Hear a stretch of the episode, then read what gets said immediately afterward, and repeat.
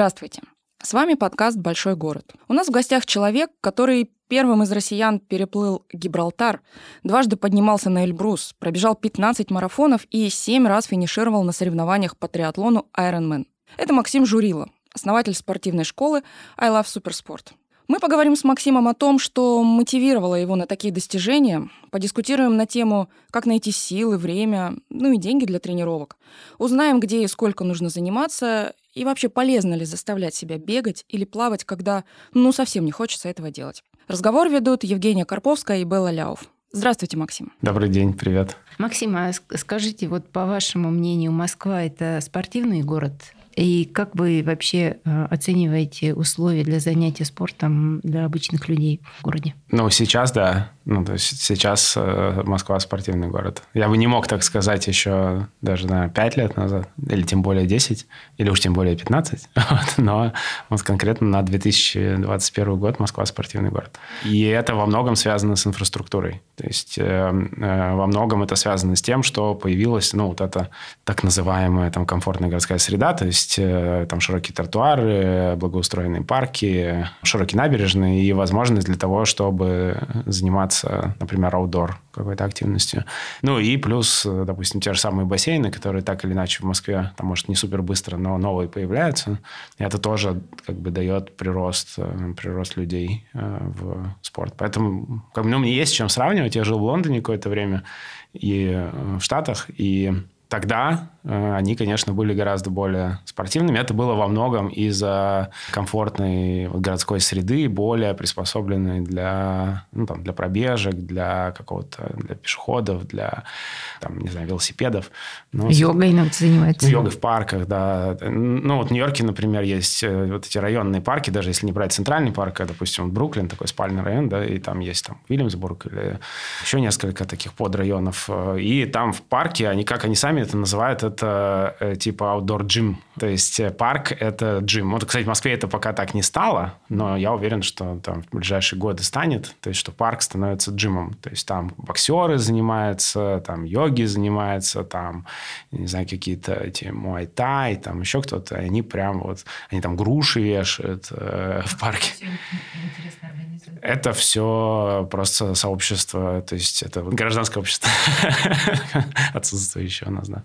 У нас тоже есть сейчас такое, что попроще йога, еще какие-то скандинавская ходьба во многих парках есть. Ну, то есть они какими-то группками там собираются в основном в парках Мосгорпарка, и что-то делают. Да-да-да, да. ну, то есть, несомненно, это, но это возможно становится, когда э, появляется нормальный парк, то есть, в котором, там, не знаю, чисто, есть дорожки, есть свет вечером, а, и тогда это все становится возможным. Есть туалет, например. Ну, вот. И, и поэтому, да, ну, вот завершая да, ответ на вопрос, конечно, сейчас это в Москве есть, и поэтому Москва спортивный город. А виды спорта в городе это какие? Ну вот для меня это бег, бег в основном да, и, и йога в парке. А что еще? Фитнес, студии, фитнес-клубы, студии. Это тоже часть э, культуры больших городов по всем вот мировым столицам. Москва как бы здесь тоже не сильно отстает вот, по количеству разных студий. Вот по вашему мнению, чтобы человеку быть здоровым, как часто нужно заниматься спортом? И вот спорт и здоровый образ жизни, они вообще насколько близки или далеки? Потому что мне, мне всегда казалось, что профессиональный спорт – это не всегда хорошо для здоровья. Профессиональный спорт, конечно, это, не, не, это почти никогда не хорошо для здоровья. И это э, ну, нормально. То есть это так же, как, наверное, там, не знаю, профессиональная да, музыкальная карьера тоже, она, или там профессиональная карьера в танцах, она ни к чему хорошему не приводит. То есть это такой предельный какой-то, предельная нагрузка, предельная, там, не знаю, требуемая концентрация, предельная требуемая какая-то посвященность этому. Поэтому, когда я, говорю о спорте, я всегда говорю о любительском спорте. То есть это спорт, который инкорпорирован в жизнь человека, то есть он является просто частью, частью его жизни, и это очень полезно. Все исследования, все, полный консенсус, что физическая активность э, влияет положительно не только на Э, на физическую форму, да. То есть на физическую понятно. То есть это, это борьба там, с лишним весом и с высоким сахаром, со всем остальным. То есть физическая активность как бы настраивает организм на очень правильный лад. А отсутствие физической активности очень пагубно сказывается. То есть э, это прям большая проблема, если, например, у, людей, ну, у человека низкий уровень физической активности. Но при этом, кроме вот физического состояния, это еще позитивно сказывается и на ментальном состоянии, на эмоциональном состоянии, на социальном состоянии. То есть когда ты можешь с кем-то общаться, когда у тебя есть какой-то круг интересов там, и так далее. Вот, поэтому это очень важно. Но здесь, наверное, еще есть такой нюанс, если говорить про большие города, то ну, вот, наверное, последняя такая тенденция, может, лет там 10 на Западе, это в том, что не обязательно э, занятия спортом должны быть изолированными. Ну, такой хрестоматийный пример, это вот если представить, не знаю, какой-нибудь э, американский город, там где-нибудь в середине страны, и вот там все на машинах, э, потому что большие расстояния, все под автомобили сделано, ты живешь там в этих пригороде где-то, ездишь на работу, все на машине, и потом вот после работы ты на машине приезжаешь в фитнес. Ты паркуешься, потом ты на лифте поднимаешься фитнес или на эскалаторе. Ну, вот, потом ты залазишь как бы на беговую дорожку, проводишь на ней там... Э, да, да, берешь телефон, не знаю, но ты, не, не важно, ты проводишь на ней там 40 минут, допустим, после этого ты там на лифте снова спускаешься в машину и на машине едешь домой. То есть, и вот получается, что это физическая активность, это вот 40 минут. Ну, в целом это лучше, чем ничего, но если бы человек условно поехал на работу с утра, и вот этот час, который он ехал, он бы ехал, например, не на машине, а на велосипеде, или какую-то часть этого часа. Потом бы он, например, поехал домой на велосипеде, то, возможно, у него суммарно было бы больше активности, при этом ему вообще не надо было бы делать изолированную какую-то активность, и пользы для организма было бы больше. Если бы он, например, вот э, как здесь там возможно подняться на лифте, можно подняться пешком. То есть, если бы человек, например, ходил на обед, он бы с пятого этажа спускался, потом на пятый этаж поднимался и не на лифте это делал. Потом бы, там, не знаю, если ему надо было доехать до какой-то встречи деловой, он бы делал это на велосипеде, а не на такси или там не на машине. И вот эта так называемая базовая физическая активность – это то, что, возможно, даже полезнее, чем изолированные занятия спортом для здоровья. Но изолированные занятия спортом позволяют другие бенефиты получить. Это как раз вот социальную группу, с которой есть общий интерес. Это какая-то личная такая мотивация дополнительная, то есть когда ты ставишь перед собой некоторые спортивные цели, там, не знаю, пробежать марафон или там принять участие в какой-нибудь гонке с препятствиями или переплыть что-то, и это как бы добавляет э, твоей жизни качество не только на физическом уровне, но и на остальных. Но в целом вот микс из вот базовой физической активности и вот этой смысловой физической активности – это то, к чему ну, очень многие вот полисимейкеры, там, правительство э, в продвинутых городах э, стремятся, то есть сконструировать такую среду, чтобы людям вот было максимально комфортно в таком режиме жить. А правда, что вы пришли в спорт из-за того, что вам нужно было скинуть лишний вес? Ну, отчасти, отчасти, да. Я весил много. Сколько? Ну, в худшие, в худшие времена я весил 115. Ого. Да, сейчас вешу 80. Вот. Это сколько вы сказали? 35 килограмм. Да. Это тяжело с двумя чемоданами-то ходить. Да, да, это тяжело, но терпимо в целом. Вот, терпимо. Как бы идея была в том, что, конечно, я понимал где-то внутри, что, наверное, лучше быть э, здоровым, чем больным, или лучше быть там более худым, чем толстым. Вот. Но э, в целом жить можно, неважно, сколько ты весишь. Это у нас уже политкорректность пошла, я так понимаю. Ну, ну, даже я такой внутренний разговор вот мой. Я от этого же не становлюсь там глупее или, не знаю, хуже в целом. Ну, то есть у меня какие-то такие были мысли. Вот, но при этом, конечно, я хотел там привести себя в форму. Я как раз пытался это сделать через хождение в фитнес-клубы. Точнее, через покупку карт в фитнес-клубы. Но это не сильно помогало. А что помогло? Ну, вот какая-то как раз э, такая смысловая история, то есть как, какая-то цель. Вот у меня над с горами была связана, то есть у меня появилась идея, что классно было бы прожить свою жизнь и сходить на Эверест когда-нибудь. И прям меня как-то... Это когда произошло? Ну, давно уже. Это, это сколько? В 2008 году. 15-13. А это прямо конкретное желание было или что-то такое абстрактное? Ну вот, хорошо бы мне да, когда-то... Сначала, сначала оно было абстрактным, а потом оно у как бы достаточно большого количества людей периодически возникают мысли в своей голове, что типа вообще я нормальную жизнь живу или нет. Я вообще, ну, как бы вот если э, там завтра жизнь закончится, я перед ее окончанием, повернувшись назад, э, как бы чем-то вообще нормальным занимался, что-то интересное сделал. Или... А, поиски вот. смысла. Ну да, то есть какой-то постоянный да, поиск, поиск смысла, поиск как какого-то своего пути, поиск какого-то своего предназначения и своей идеи. И, конечно, я в таких мыслях там периодически находил. Потом у меня появилась внутри этого поиска идея, связанная с Эверестом. Мне показалось, что как бы ценностно мне это очень близко. То есть мне нравится такая жизненная смелость, я восхищаюсь людьми смелыми, и мне кажется, что это, ну, как бы я хотел это, типа, все развивать. И вот Эверест, горы меня всегда как-то манили, хотя никогда к тому моменту в них не был. Ну, все, когда вот это более-менее формализовалась мысль, то, ну, понятно, что надо худеть, потому что а, в таком виде с чемоданами, как вы говорите, на Эверест, это прям совсем нереально. Ну, и тогда я начал бегать, потому что бег самый такой простой, ну, для города самый простой способ привести себя в форму. Потому что, чтобы похудеть, все знают формулу. Формула очень простая. Надо меньше есть и больше двигаться. Все. Ты гарантированно похудеешь. Потому что дефицит калорий, и если он происходит, то э, организм начинает из жира брать энергию для своего существования, жир постепенно уходит. Он не уходит быстро, но он уходит постепенно. Если ты постоянно ешь но не двигаешься, то просто, ну, как бы на уровне базовой там логики похудеть невозможно. Поэтому я... А, у меня проблема, ну, как бы с тем, что меньше есть, я как-то не чувствовал все силы. То есть это прям, ну... Это было тяжелее, чем бегать? Ну да, да. Я думаю, лучше уж я начну бегать, и буду, ну, как бы я ставлю вот сколько я ем, и тогда все равно будет какой-то эффект. Ну, и эффект не заставил себя долго ждать, но в этом плане, мне кажется, вот спорт такая крутая штука, потому что он дает э, часто быстрый результат, особенно если с низкой базы начинаешь, то есть э, прям начинаешь уже там, не знаю, пару недель, если там три раза в неделю бегать, то уже ты ну, почувствуешь там, что что-то происходит.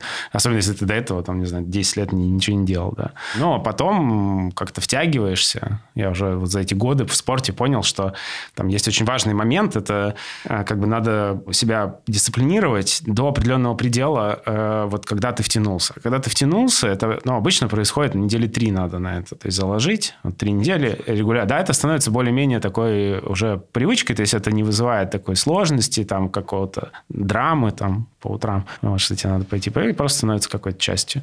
Вот. Ну и, конечно, цель очень важна, потому что если ты придумал для себя какую-то интересную такую задачу, которая тебя как-то внутри вдохновляет, то появляется смысл для этих выходов там, на тренировке. Вот я такую задачу себе придумал, в тот момент решил марафон пробежать 42 километра. Я подумал, что это... Ого, сразу?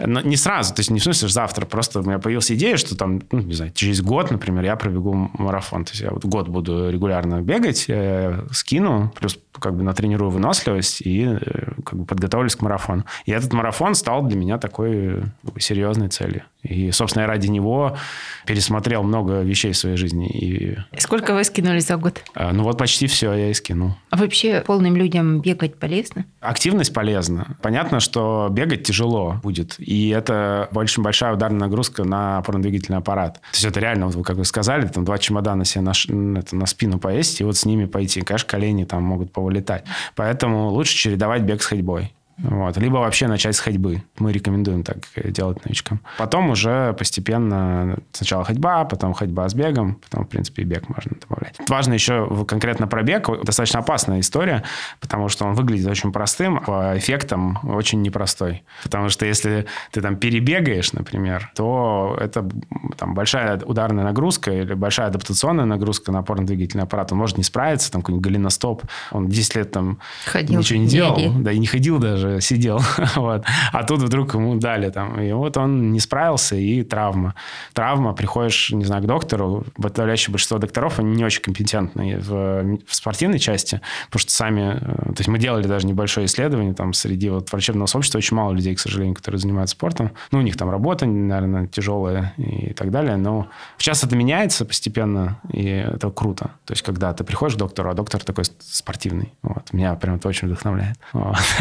что ты приходишь, раньше приходишь к доктору, доктор только что покурил с лишним весом, с такими синяками под глазами и как бы объясняет тебе, как что ты неправильно... Как правильно жить. Да, как ты неправильно живешь. Это, конечно, не очень вдохновляет. Ну и, собственно, вот бег, да, есть в нем нюансы, поэтому лучше начинать э, очень постепенно, с умом и там, с тренером. А вы как начинали? Что-то почитали, с кем-то поговорили? Да, да, но это было тогда еще тоже на русском языке очень мало было информации про бег 2008 год, там никто никуда не бегал. И я, да, в основном вот на английском читал. А, там много. Ну, то есть я, в принципе, как-то вот напитывался. Потом с тренером стал заниматься. И это тоже дало свои очень положительные эффекты. А питание тоже пересматривали? Питание тоже пересматривал. Оно было следствием уже. То есть, эм, когда у меня была цель марафон, плюс я хотел похудеть, плюс я хотел регулярно тренироваться. И когда у тебя вот эти три таких задачи, то они начинают драматически влиять на питание. Потому что, например, я понимаю, у меня в субботу там запланирована тренировка с с тренером, там, допустим, в 8 утра или в 9 утра. То есть это значит, что ну, в пятницу как бы не надо выпивать, например, да, потому что будет тяжело очень, да, или невозможно. Вот. А, и, и, и как бы я из-за этого, получается, стал отказываться, допустим, от алкоголя. Просто потому, что он как бы не, не укладывается в, в целеполагание. То же самое, например, с какими-то, ну, такими, с фастфудом. Вот, потому что в нем очень много быстрых, да, углеводов и таких очень неэффективных калорий. То есть они не дают насыщения, ты очень быстро снова голодный, э, при этом это очень вредная, как бы сделанная кем-то еда. Вот. Перешли на гречку? Ну, гречка, кстати, особенно есть такой суперфуд. Это гречка. Зеленая. С, можно зеленую, можно обычную, жареную, с оливковым маслом. Вот, это просто идеально. Ну, скучно. Ну, да, ну, можно еще салат овощной поесть. Вот, вариантов много. Но я, я разные эксперименты делал. Я и там от мяса отказывался, несколько лет не ел мясо. Потом вернул его в рацион. Ну, с Потому алкоголем что тоже. белок, мне кажется, сложно восполнить. Ну, рыбой и морепродуктами можно. Или там алкоголь тоже. Я вот я несколько лет э, прям вообще не пил алкоголь, потом вернул, потом снова перестал, сейчас снова не пью. Но это, опять же, не по каким-то там религиозным соображениям, а Просто, да, ну, вот это однозначно я чувствовал. То есть я раньше себе объяснял, что да ладно, бокал вина, особенно если это хорошее вино, ничего страшного, там, но когда у тебя есть вот с чем сравнить, то есть когда ты, например, несколько месяцев не выпиваешь даже этот бокал, то ты понимаешь, что нет, конечно, даже бокал имеет значение. Вот, потому что, во-первых, бокал он часто не ограничивается, все, за ним идет второй. Вот, во-вторых, когда ты пьешь алкоголь, то ешь гораздо больше. Ну и в-третьих, в нем самом нет ничего полезного. А вы сейчас бегаете? бегаю. Да. Сколько? Ну, по-разному. То есть у меня сейчас вот конкретно беговых целей нету. То есть я марафонов уже много пробежал разных в своей жизни и как-то увлекся там, в том числе другими видами спорта. Вот да, мотивацию как сохранить? Потому что у меня самой такое вот часто просто бывает, что и бегаешь, бегаешь, бегаешь, а потом думаешь, да черт возьми, горю на все огнем, так скучно, уже не хочу. И вот на несколько месяцев просто выключаешься. Как вот с этим быть? Ну, тут несколько есть таких моих личных принципов. То есть первый – это все-таки э, какое-то целеполагание. То есть э, есть классные мероприятия там, в Москве, например, там, э, которые делают в городе, там, московский марафон или там, ночной забег. В общем, ты можешь найти какой-то ивент и зарегистрироваться на него в будущем. Там, не знаю, на июль, на август. И это дает мотивацию. Ну, в большинстве случаев. То есть ты понимаешь, что у тебя есть дата, ты ее там в календарь поставил. И, ты э, готовишься. Готовишься, да. То есть ты готовишься. Даже, ну, ты понимаешь, что ты не готовишься, там, не знаю, выигрывать, побеждать, но ты готовишься, потому что это твоя какая-то внутренняя цель.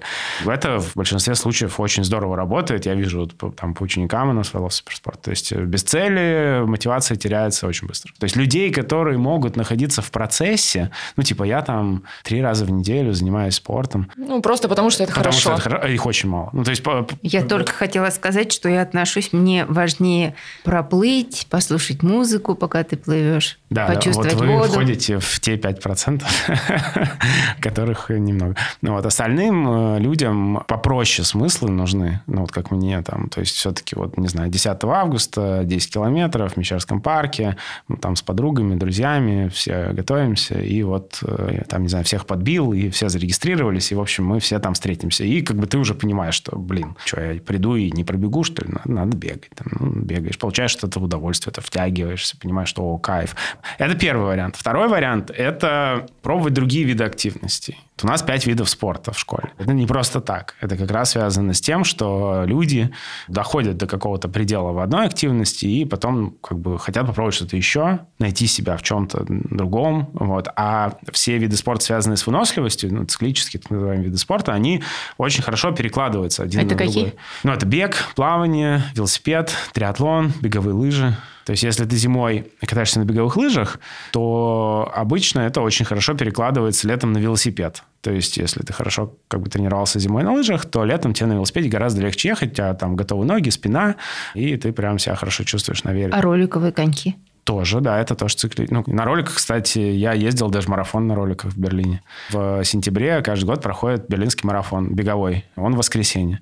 А в субботу, накануне, проходит э, по той же самой трассе, то есть через весь город, все перекрыто на роликах. И это, по-моему, самый такой массовый роль, роликовый марафон. И туда прям со всего мира люди тоже приезжают, чтобы вот на роликах 42 проехать. И тоже стать частью. Вот я один год его ездил. Давайте, если мы уж про школу начали, то так затронули. Не всегда же там было пять видов спорта. Вообще, как спорт для вас стал бизнесом? Как вы пришли просто из любительского спорта в бизнес? Тут как бы условный бизнес. То есть биз... Я рассматриваю как бизнес, как в широком смысле, то есть как э, дело. Действительно, я раньше ну, до спорта занимался как бы другими делами. Я работал в консалтинге и больше там, в обучении людей профессиональным навыкам. Потом увлекся спортом, и вот через это как бы появилась идея, что в целом можно и в спорт любительских людей вовлекать. И это был там 12-13 год. В Москве был достаточно серьезный дефицит этой экспертизы. То есть, если человек хотел начать бегать или потом там хотел начать плавать, то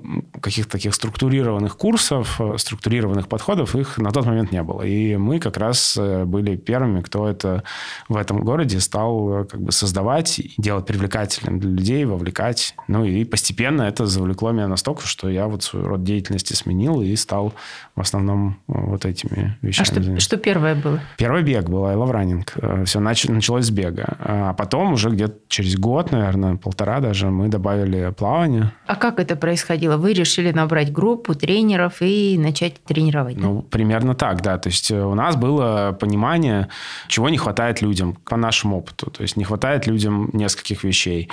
Первая вещь – это ну, там, качественные экспертизы, то есть а как вот правильно начать, как, как правильно, как неправильно, как, какое-то руководство. Второе – это ну, такой группа единомышленников, то есть чтобы я не только сам там один, а вот еще с кем-то. И третье – это какое-то целеполагание, то есть что я в какой-то проект вписываюсь, куда-то вот иду и дохожу, там, не знаю, к полумарафону готовлюсь, или там к десятке готовлюсь и так далее, с группой, с тренером.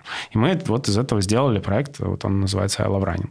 Мы, на самом деле, у нас первые наши ученики, это были наши друзья и коллеги, то есть э, люди, которые видели, э, что мы сами настроим, кто это все придумал, и что мы сами спортом занимаемся, и, э, и тут вот мы, собственно, как раз сказали, что ну, хотите так же, вот, пожалуйста, приходите. Ну, и вот у нас там первая, вторая группа, и так постепенно они начали расти. Потом, собственно, мы начали добавлять две вещи. Мы начали добавлять другие виды спорта, и мы начали добавлять другие города. А сложности были какие-то? Потому что сейчас, например, люди более осведомленные. Если мне нужно понять, как бегать. Я просто залезу в интернет, подберу себе кроссовки, посмотрю технику, которая там вообще в картинках просто. Зачем вот я сейчас пойду к вам? Потому что несколько вещей, наверное, есть. То есть первое, это все-таки ну, как бы двусторонняя коммуникация. То есть так односторонняя, только там с экрана кто-то с тобой разговаривает, и все. А так ты еще можешь поговорить с этим человеком. Вот, и он может увидеть тебя. И если мы говорим про спортивные навыки, допустим, там плавание, бег, лыжи, то без обратной связи живого тренера достаточно сложно научиться. То есть ты же сам себя не видишь, ты сам не понимаешь, ну, ты, окей, ты увидел картинки, а сам ты не понимаешь, что делаешь вот по картинкам или не по картинкам. Или у тебя какая-то есть особенность, и тебе эти картинки не подходят, а тебе там другие картинки нужны. Как бы люди это понимают и все-таки ценят. Мне кажется, именно поэтому, например, вот спортивное образование, оно вряд ли может полностью перейти в цифру. Конечно, мы бы в идеале хотели сделать, не знаю, онлайн-курс по плаванию, и вот э, человек не умеет плавать, и через онлайн-курс по плаванию научится, потому что это бы позволило охватить гораздо больше людей. Но э, есть ощущение, что это вряд ли возможно. Вот, а второе, это то, что в больших городах как раз актуально, это социализация. То есть это возможность найти некоторую группу по интересам, возможность найти некоторые новые знакомства, потому что это, ну, к нач... в начале разговора мы с вами обсуждали, там, чем город хороший, ну, и чем он, может, не очень хорош. Если из того, чем он не очень хорош, любой большой город в том, что он, в нем очень много одиночества. Разобщает. Да, потому что, в принципе, урбанизация, она привела к тому, что люди стали очень разобщены. То есть, если до э, больших городов люди жили там, не знаю, в ауле, деревне, в, ну, то есть в каком-то комьюнити, в котором вот эта э, связь была очень, очень сильной, то есть там все за всех, там все проблемы как-то общем, общем решались и так далее, то, ну, и потом вот человек переехал в большой город, он снимает квартиру, там, не знаю, живет один, э, и он даже соседей своих не знает, и в целом никому в этом городе не, не нужен. нужен. Да, и вот эта проблема, которая есть, э, ну, в Москве пока она не, так, может, актуализировано, но, допустим, вот в том же там, Лондоне или в Нью-Йорке это очень большая проблема. Когда человек заканчивает свою работу там в 6 вечера, и потом э, вот он один, ему куда-то одному идти домой, вот, и ничего нет, ну, как бы никого близкого нет. Ну, то есть это как бы такая серьезная история, и это вот как бы бич больших городов. И поэтому там она идет на йогу, условно. Потому что на йоге есть какие-то люди, с которыми ей комфортно, приятно, можно о чем-то поговорить и как почувствовать хотя бы какой-то, что не так сильно я там одинок. Вот эта социализация – это очень важная вещь, потому что спорт – это штука, которая очень здорово э, объединяет людей. Это как бы этот общий интерес, ты переживаешь физически что-то общее там, с людьми, вот, вы становитесь ближе, станов... ну, как бы такие отношения появляются и так далее. Вот эти спортивные команды, спортивные клубы – это очень сильная история. Вот я училась плавать как раз в вашей школе, я помню, что у вас всегда, по-моему, курс начинается с завтрака. Ну, общего. да, это одна из да, таких э, фишек. Специально для этого, конечно, потому что, во-первых, приходят очень интересные люди, и ну, не всегда там суперкомфортно познакомиться, вот прям, не знаю, на дорожке это неудобно. А когда ты встретился на завтраке, то как бы каждый там коротко о себе рассказал, ты уже знаешь, кто чем занимается, кто откуда, кто где работает, и легче как-то вступить э, в контакты. Так что да, это такая э, одна из вещей. Поэтому вот, ну, на такой длинный ответ на ваш вопрос. Но вот как минимум два вот этих фактора. То есть первое это все-таки обучение личностное, а второе это там социализация и возможность быть, быть в команде. А кто к вам приходит сейчас? Мужчины, женщины, в каком возрасте, чем занимаются? Ну, на самом деле есть разделение вот в, в, спо- в видах спорта, чуть разная аудитория. То есть там в триатлон там одни люди приходят, там все-таки затрат чуть больше, и поэтому там велики дорогие, и времени больше надо, и поэтому там как обычно постарше и больше мужчин.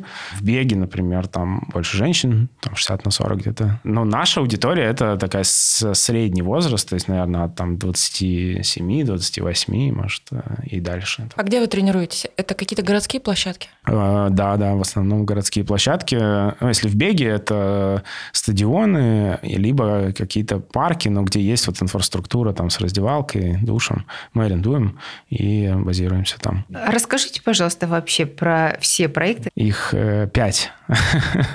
Они как бы все в одной сфере, так или иначе. То есть один, ну, главный, с которого все начиналось, это вот спортивная школа I Love Supersport, в которой ходит I Love Running, I Love Swimming и так далее. Это франшиза, э, и Москву мы здесь операторы сами, а еще у нас около 50 филиалов в шести странах, и это партнеры. То есть мы передаем им э, методологии, обучаем тренеров, обучаем сотрудников, э, даем всю цифровую инфраструктуру, то есть сайт, CRM, там, приложение, и они уже там сами у себя заводят этот проект. Вот. Второй проект — это Iron Star, это соревнования по триатлону. Собственно, такой российский аналог Ironman, то есть это длинные дистанции в триатлоне, и мы начинали с полной железной дистанции в Сочи. Ну, с тех пор проект разросся. Сейчас у нас около 10 городов, где мы проводим большие мероприятия. Это и Казань, Самара, Калининград, Сочи, Москва. Третий проект – это э, Stay Fit. Это такой молодой стартап для корпоративного спорта. То есть, когда компания, большая компания в основном, хочет э, делать э, какое-то благо для своих сотрудников и вовлекать их в такой более активный и здоровый образ жизни. И это, это прям мобильное приложение, которое позволяет туда всех сотрудников добавить, и там они получают разные задания, полезную информацию, плюс различного рода челленджи, то есть соревнования там между отделами, между филиалами в разных видах активности, в разных видах спорта. То есть это такая виртуальная штука штука.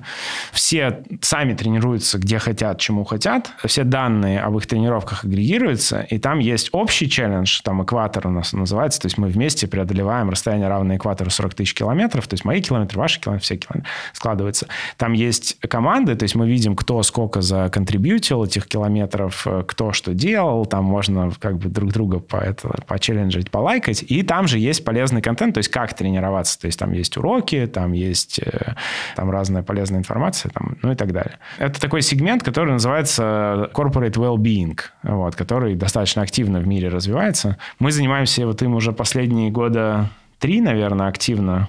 Это было в рамках Hell of Суперспорта, корпоративным отделом. Но мы его выделили в отдельную компанию, и сейчас вот он сам по себе существует и как бы очень востребован. А если там особо люди, часть не хочет ничем заниматься, то что? Это зависит от компании, какая у нее э, задача и с чем она приходит. Те компании, в которых никто не хочет ничем заниматься, они не являются нашими клиентами обычно. Ну вот, например, Фурсин, мой начальник, и говорит, мы тут закачаем, и я такая сижу, говорю, не надо. Ну, ну а, а ваша коллега пойдет. Там, вот. видимо, добровольные. Да. То есть, то есть не, все, не все, да? Нет, не все, конечно. Ну, то есть там у нас engagement там порядка 70%. 30% не участвуют. Вообще, если говорить о, ну, как бы об этой методологии, там очень просто. Там три категории людей всегда есть. То есть есть люди такие зеленые, условно, это те, которые уже сами занимаются спортом, являются такими амбассадорами ЗОЖ. То есть они сами там либо своим примером, либо еще что-то там показывают.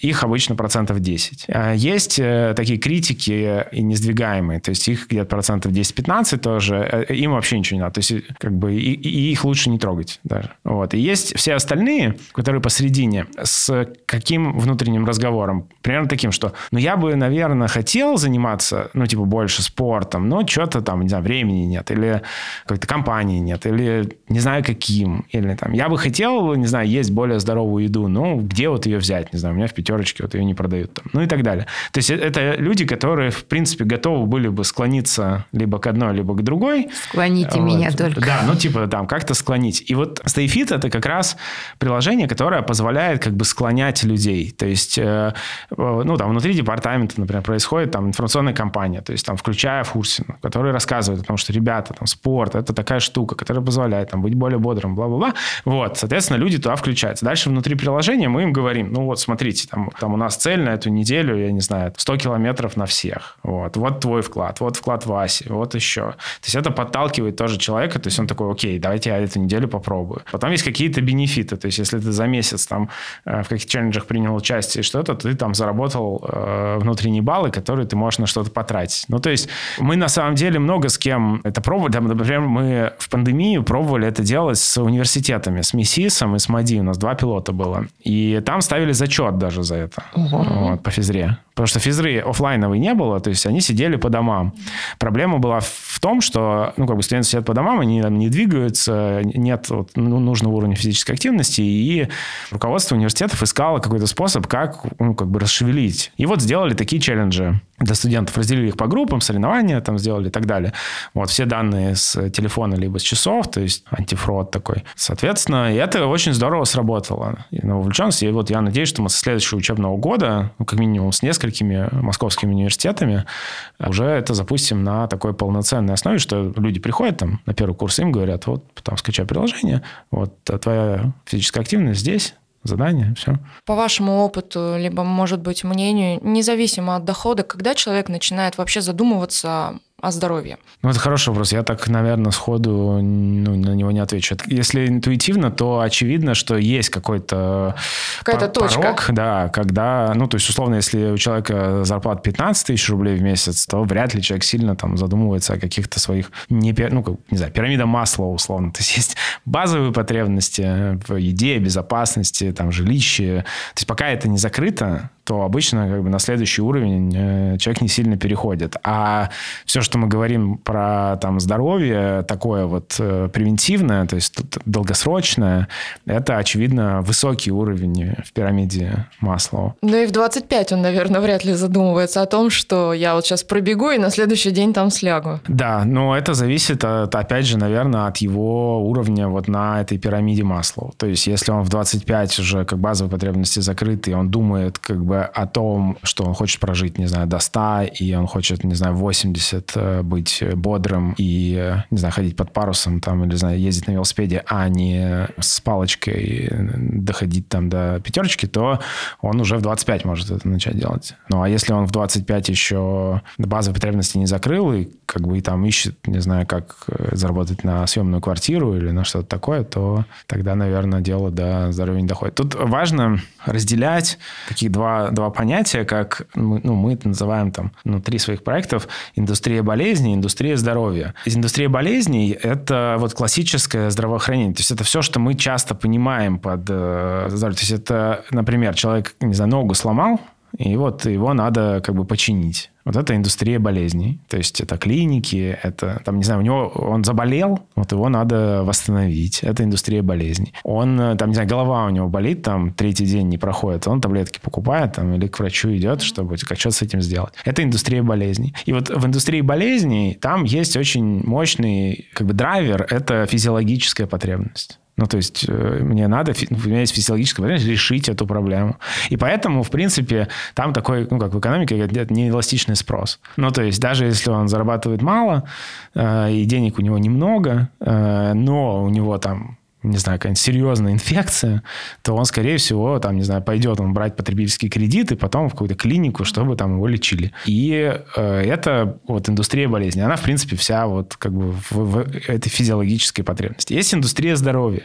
Индустрия здоровья – это такая штука, когда у человека нету физиологической потребности. То есть, ну, например, он проснулся с утра, у него не болит голова, у него там не сломана нога, у него нет никакой серьезной там, не знаю, инфекции, ну, то есть, как бы нормально. Не идеально, может быть, но нормально в целом. Нормально себя пойдет, да, пойдет. И как бы что его будет побуждать к тому, чтобы, например, не знаю, подписываться на витамины, э, включаться в спортивный челлендж э, на работе, э, идти на тренировку там в I Love Swimming. Э, то есть физиологической как бы потребности в этом нету. Единственная потребность, которая может быть, это интеллектуальная, ну такая как бы ментальная. То есть он понимает, что, не знаю, я хочу жить качественную жизнь. Я хочу там быть в старости бодрым. Я хочу там, не знаю, еще что. Ну, то есть у него есть какие-то такие внутренние мысли, зачем вот это вот все. И он как бы сам себе их конструирует, там придумывает и и, там, не знаю, витамины заказывает, или в корпоративный челлендж на работе спортивный включается. Соответственно, это вот индустрия здоровья. То есть там это исключительно такая интеллектуальная, интеллектуально сконструированный выбор, выбор человека, который, например, очень сильно зависит от уровня образования который очень сильно зависит от э, уровня, там, не знаю, от широты кругозора, который очень сильно зависит от уровня дохода. Именно поэтому, например, на Западе, где эти исследования проводятся, есть прямая корреляция, например, между уровнем образования и дохода и уровнем физической активности. Чем выше уровень образования и дохода, тем выше уровень физической активности. А, а у нас это в каком примерно процентном соотношении э, индустрия здоровья и болезни? Ну, у нас индустрия болезни занимается там Минздрав и вся вот, ну, вся медицина, вся частная медицина, то есть все это в основном индустрия болезней. Я спрашивала именно скорее не о организациях, которые это обеспечивают, а именно соотношение людей, которые, скажем, озабочены либо только своими болезнями, когда прижмет, либо... либо лю, лю...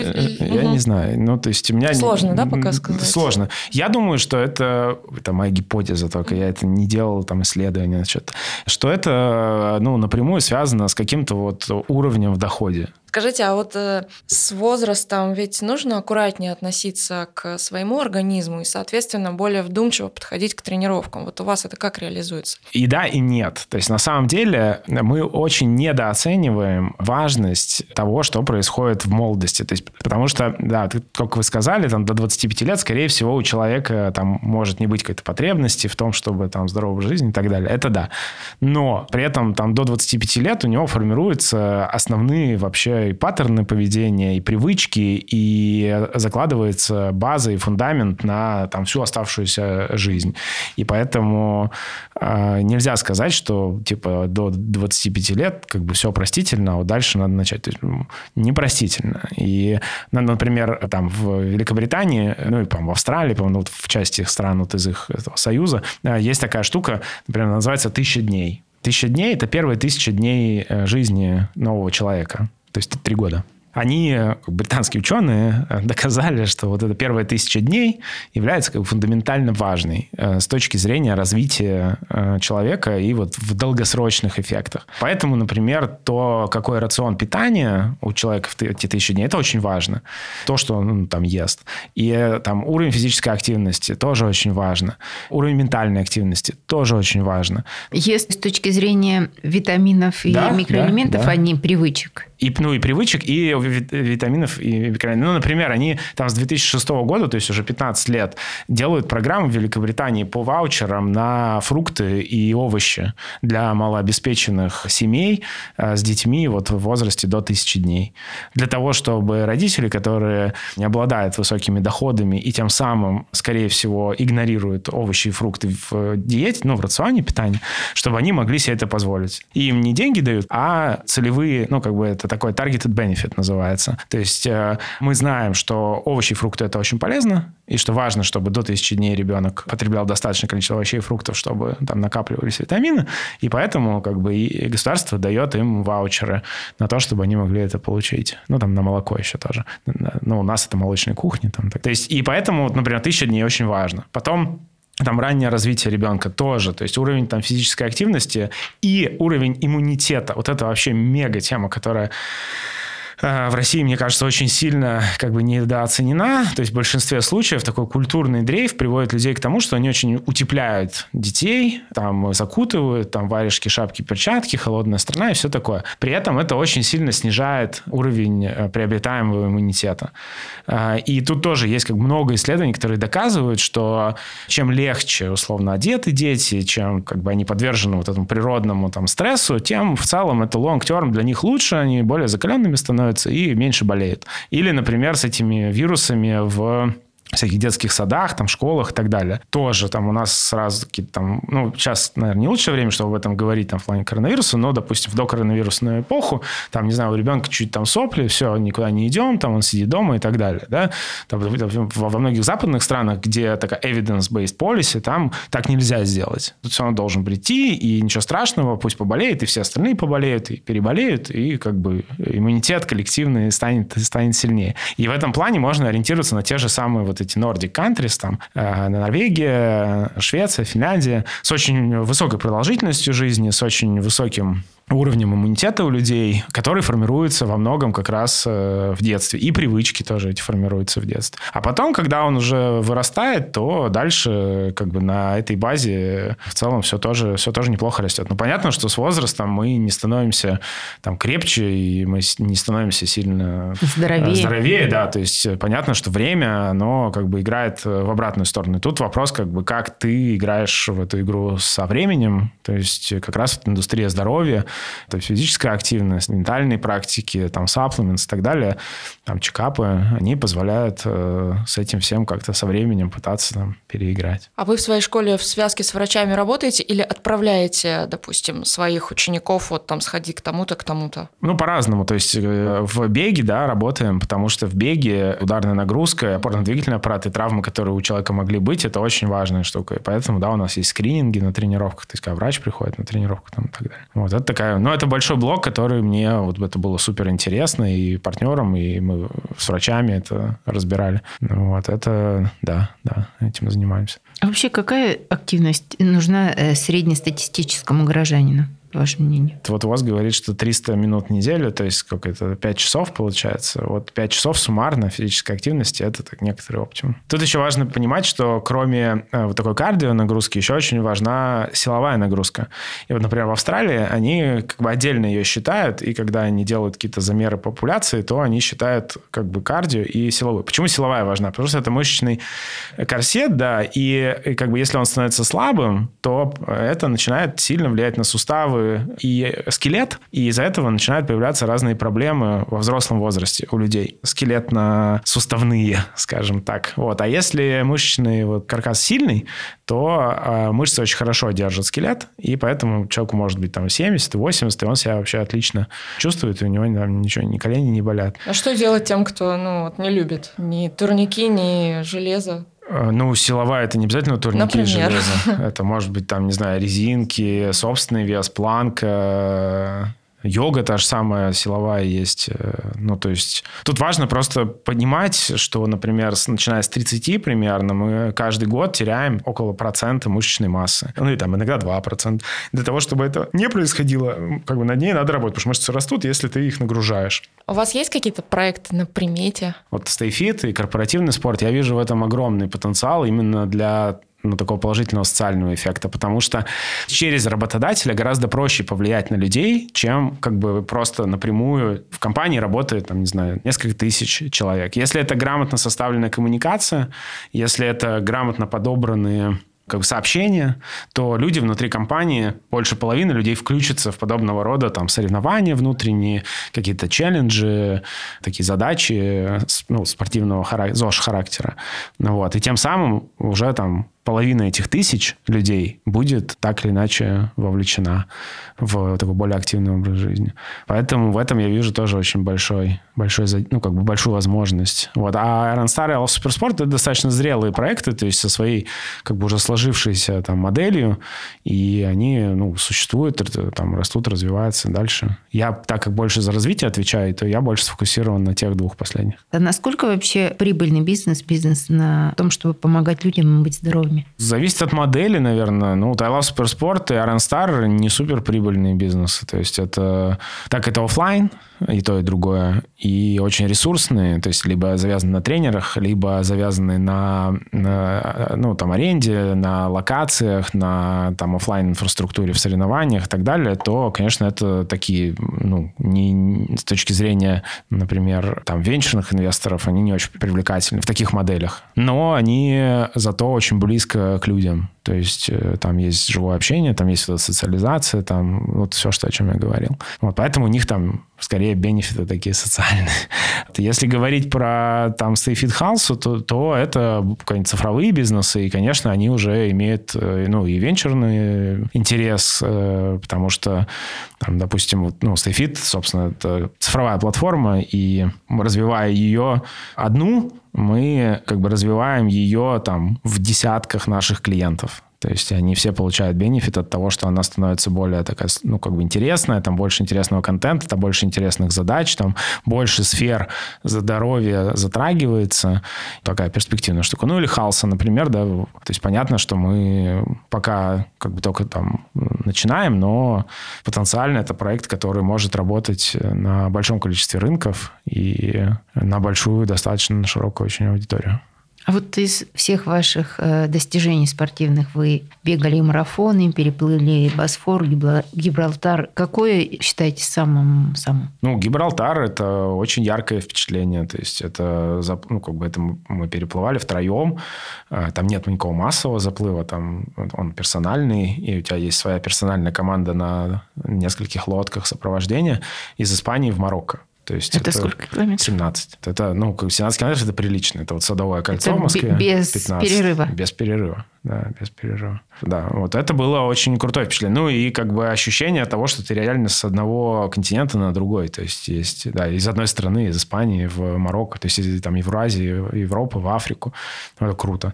Вот это прям ярко, я помню до сих пор, хотя это уже сколько лет, пять назад было, наверное. Вот. Еще одно из ярких впечатлений – это железная дистанция триатлона в Норвегии, Норсман называется. Это первый в моей жизни был экстремальный триатлон, называется экстрим триатлон. Э, экстремальный из-за природной больше больше среды.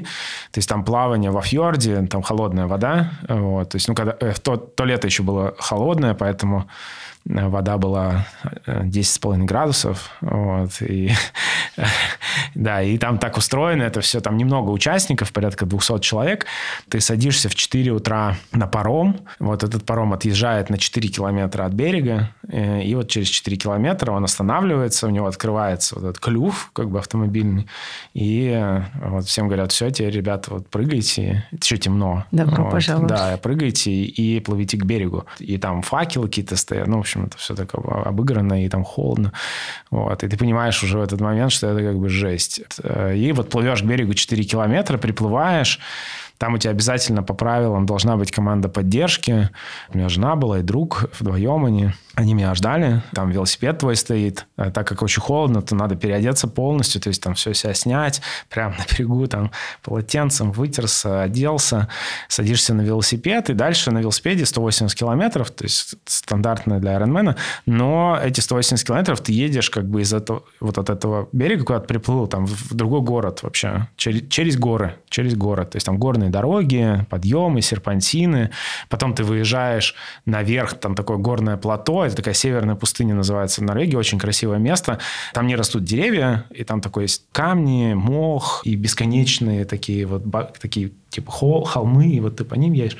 Вот. Ну и потом спускаешься и снова выезжаешь там уже в другой части Норвегии, через 180 километров э, выезжаешь к воде, и там вторая транзитка, оставляешь велик, надеваешь кроссовки и бежишь, да, и ты бежишь сначала там вдоль воды, а потом э, на гору. И финиш на горе, а гора 2200 метров, то есть она не маленькая как бы гора. И э, вот это за там 21 километр за, послед... за вторую половинку марафона, там вот как раз набор набор на гору. И финиш на самом верху, гора Гаустатопин называется, это самая высокая гора вот в этой центральной Норвегии.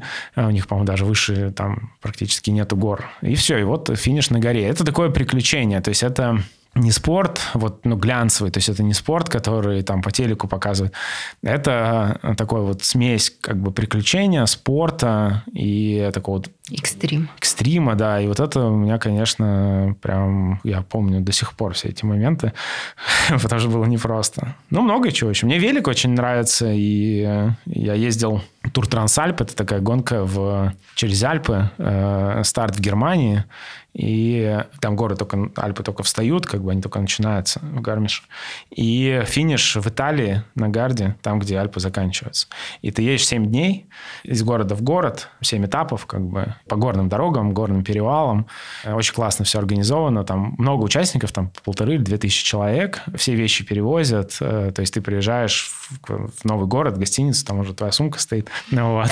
С утра оставляешь ее просто в гостинице, едешь этап. Ну, в общем, немцы там это все организовывают, очень круто. Вот сейчас, конечно, Европа закрыта, и мы никакие Трансальпы не ездим, но Трансальп – это одно из самых ярких впечатлений было моих тоже таких спортивных. Ну и лыжи. Ну вот у меня по всем спортам есть какие-то такие большие там лыжи. Э, в Швеции есть такой главный мировой лыжный марафон, называется Васа Лопет, э, в честь там Густава Васа, их короля. Э, вот. Это 90 километров на лыжах, классикой по лыжне. То есть в лыжне это вот, классический лыжный марафон, 90 километров из одного города в другой город. То есть это трасса прям проложена между двумя городами. Там есть целая легенда по поводу этой местности, вот Густава Вассы там, и так далее, там, что они отбивались от норвегов там, и, в общем, победили и отстояли свою независимость. И, э, или там датчан, не знаю, от кого-то не отбивались, от датчан, наверное. Вот. И, в общем, э, вот эти 90 километров, это называется Королевский лыжный марафон. Он проводится 100 лет. Каждый год, да, в марте. Он не проводился всего несколько раз. Там один раз во время войны, Второй мировой, один раз, наверное, во время Первой мировой. А, он после Первой мировой сразу начался, то есть в 20-х, там, 20-м, по-моему, или 21-м. И вот с тех пор сто лет он, он проводится. Сегодня это пару раз он не проводил. И вот в прошлом году он не проводился еще раз из-за коронавируса. И вот эти 90 километров, просто представьте, там участвует каждый год э, примерно 16 тысяч человек. То есть это не 500, не 100, не 1000. Ну, для сравнения, в России самый массовый марафон, лыжный, 50 километров, э, он проводится в Демино, в Ярославле, в нем участвует там полторы тысячи человек. Вот. А в Асалопе участвует 16 тысяч человек, 90 километров два раза больше. Это классика, это не конек, это сложнее. Классика сложнее. Вот. А из этих 16 тысяч, там, типа, не знаю, 12 тысяч – это шведы. То есть 4 тысячи – это иностранцы, в основном норвежцы, э, чуть-чуть датчан, э, чуть-чуть финнов, вот, чуть-чуть русских, очень мало. Вот. И э, в основном 12 тысяч – это шведы. В Швеции население 8 миллионов человек. Это меньше, чем в Москве. И вот из них 12 тысяч едут на лыжах 90 километров, да. То есть это э, как бы серьезная история. И для шведов вас лопит это э, как я понимаю, это некоторая такая часть их идентичности. То есть, э, что если ты швед, то вот как бы вас лопит, это то, что, ну, как бы тебе надо сделать, да. Да, и они ведут, вот организаторы вас лопит, они ведут статистику по всем за все годы. То есть у них там типа миллион человек делал васалопи, то есть ты можешь найти там, не знаю, своего отца, деда, Там, ну, кстати, там женщин много участвует тоже. Э. А ваша супруга, я, насколько знаю, она партнер вашей компании, она тоже участвует в этих забегах? Да, или... да. Но в Маслопит она не участвовала, она там была тоже, поддерживала нас. Поддержки. Да, да, ездила на машине. Вот, там, так как это из города в город, то ты можешь на машине ехать параллельно трассе, и там есть прям каждые типа 10 километров стоянки, там, чтобы ты мог выйти, там, покормить, там, дать попить и так далее. Там целая история.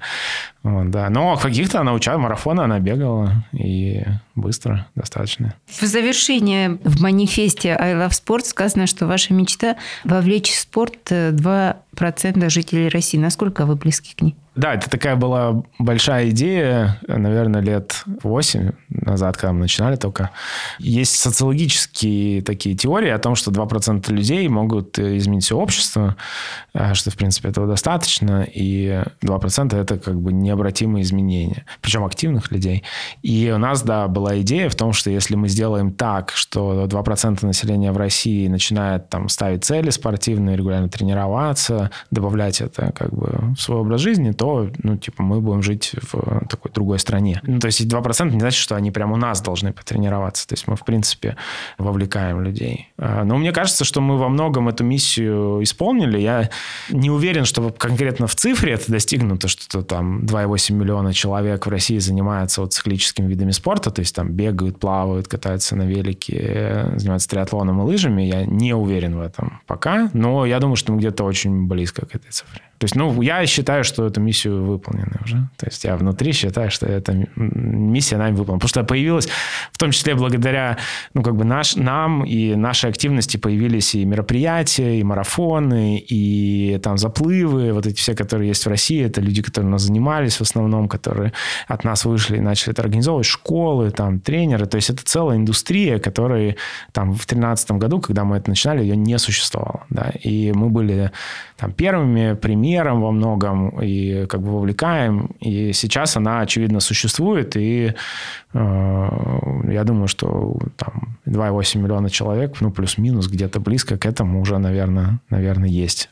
По крайней мере, уже не так... Э, ну, то есть уже сложно там в крупных городах, особенно в среде там образованных людей, как бы найти людей, которые не знают, там, что такое марафон, или там, что можно плавать где-то, или что на лыжах можно проехать какую-то дистанцию. То есть уже как бы это становится некоторой нормой новой, и даже если человек сам этого не делает, то у него есть точно друзья, которые это делают, или там какие-то близкие, еще кто-то, и это тоже для него пример.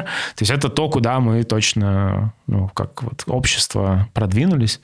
Вот. А вот какие, ну, как бы дальше, дальше горизонты, это, это вопрос. То есть вот мне кажется, что дальше это из спорта такого изолированного, то, э, есть когда это там цели два раза в неделю, там, по 40 минут на дорожке, это превращение это в такой в лайфстайл, то есть что это просто является частью жизни, и что у тебя, в принципе, становится больше там, активности, больше а, каких-то ну, интересов и увлечений, которые не специально сформулированы, а просто являются частью. Вот как э, в Швейцарии, например, там есть моменты, которые вызывают э, ну, неподготовленного человека э, шок, вот, это моменты, это в пятницу вечером на вокзале, там, в Цюрихе или в Женеве, или там в субботу утром. Это когда просто все люди едут в горы. Вот.